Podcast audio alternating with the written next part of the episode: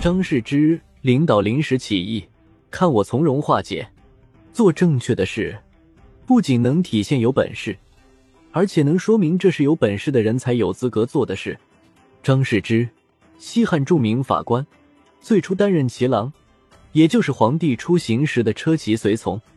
他从骑郎起家，累迁公车令至六百担的官员，中大夫、中郎将制比两千担，负责皇帝禁卫、廷尉，以尊重法律、量刑得当著称。张氏之任业者仆业负责传达的官员时，一次陪伴汉文帝到上林苑去看老虎。上林苑是皇帝私人的野生动物园，汉文帝向管理这个庞大动物园的园长上林卫询问园里动物的情况。园长不善言谈，口齿不灵便，回答的磕磕绊绊。汉文帝十分不高兴，又问旁边的瑟夫，也就是小职员。这个小职员对答如流，很对汉文帝的胃口，也获得了汉文帝的赞赏。事后，他让张世之写一道诏书，罢免上林卫，让那个色夫代替。张世之没有听从，而是向汉文帝提出几个问题。他问：“将侯周勃怎么样？”文帝答：“是个有真才实学的人。”又问：“东阳侯张相怎么样？”文帝答：“也是个有才干的人。”张世之说：“周勃和张相都不善言谈，但是他们很有才能。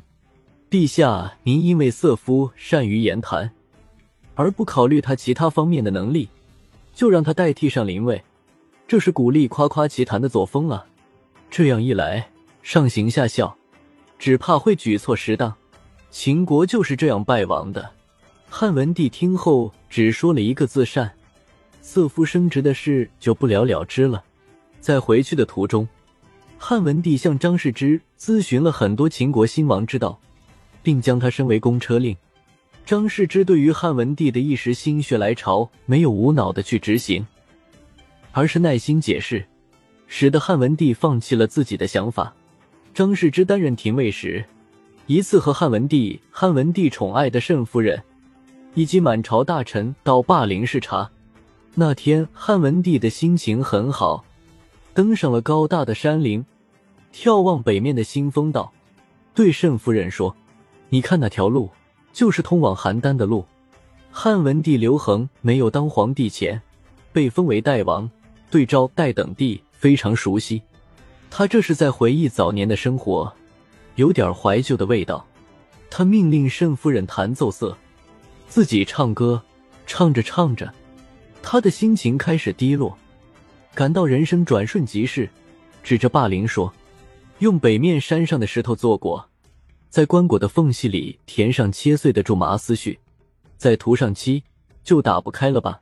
汉文帝说这话。实际上是将霸陵指定为自己的陵墓所在地。其他大臣对皇帝说的话，当然是齐声附和，各种花式的彩虹屁。但张世之却说，如果棺椁里有吸引人的东西，即便封住整个南山，也还有缝隙；如果棺椁里没有吸引人的东西，即便没有棺椁，也不必忧虑吧。汉文帝认同了张世之的说法。将他升迁为廷尉。后来，汉文帝驾崩，遗诏只用瓦器陪葬，不允许用金银器皿。一直到五代，后周皇帝郭威还对周世宗柴荣说，自己经过汉代朱棣的陵时，发现大多被盗掘了，只有汉文帝的霸陵，因为里面没有值钱的东西，没有使盗墓贼产生兴趣，所以完好无损。这是汉文帝接受了张世之劝谏的结果。汉文帝出行到中卫桥上，突然从桥底下窜出来一个人，惊了汉文帝骑乘的马，差点将汉文帝摔下来。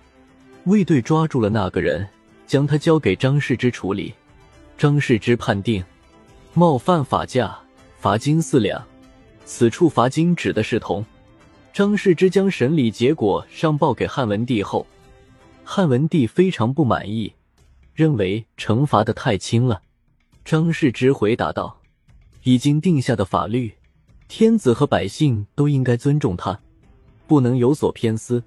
如果不按照法律规定，量刑过重，以后还怎么取信于百姓呢？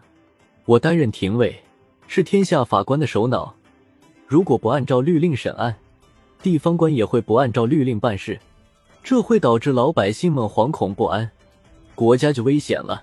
汉文帝认可了张世之的处理意见，不再过问。有个窃贼盗取汉高祖庙里祭祀用的玉环石，被守卫抓住了，并交给廷尉处理。张世之对这个人判了死刑。高祖庙是汉文帝父亲的祭祀神殿，偷这里的东西无疑是从老虎嘴上拔毛，惹得汉文帝大怒，要求张世之灭他族人。张世之上奏说，盗窃太祖庙的物品判死刑，已经是极致了。如果因为这个灭族，以后有人挖了高祖陵墓的土，该判什么罪呢？汉文帝和母亲商议了很久，认为张世之判的合理。便不再追问。类似这样的事例还有很多。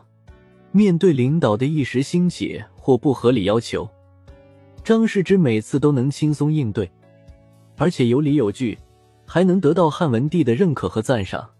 张氏之堪称古代向上管理的典范。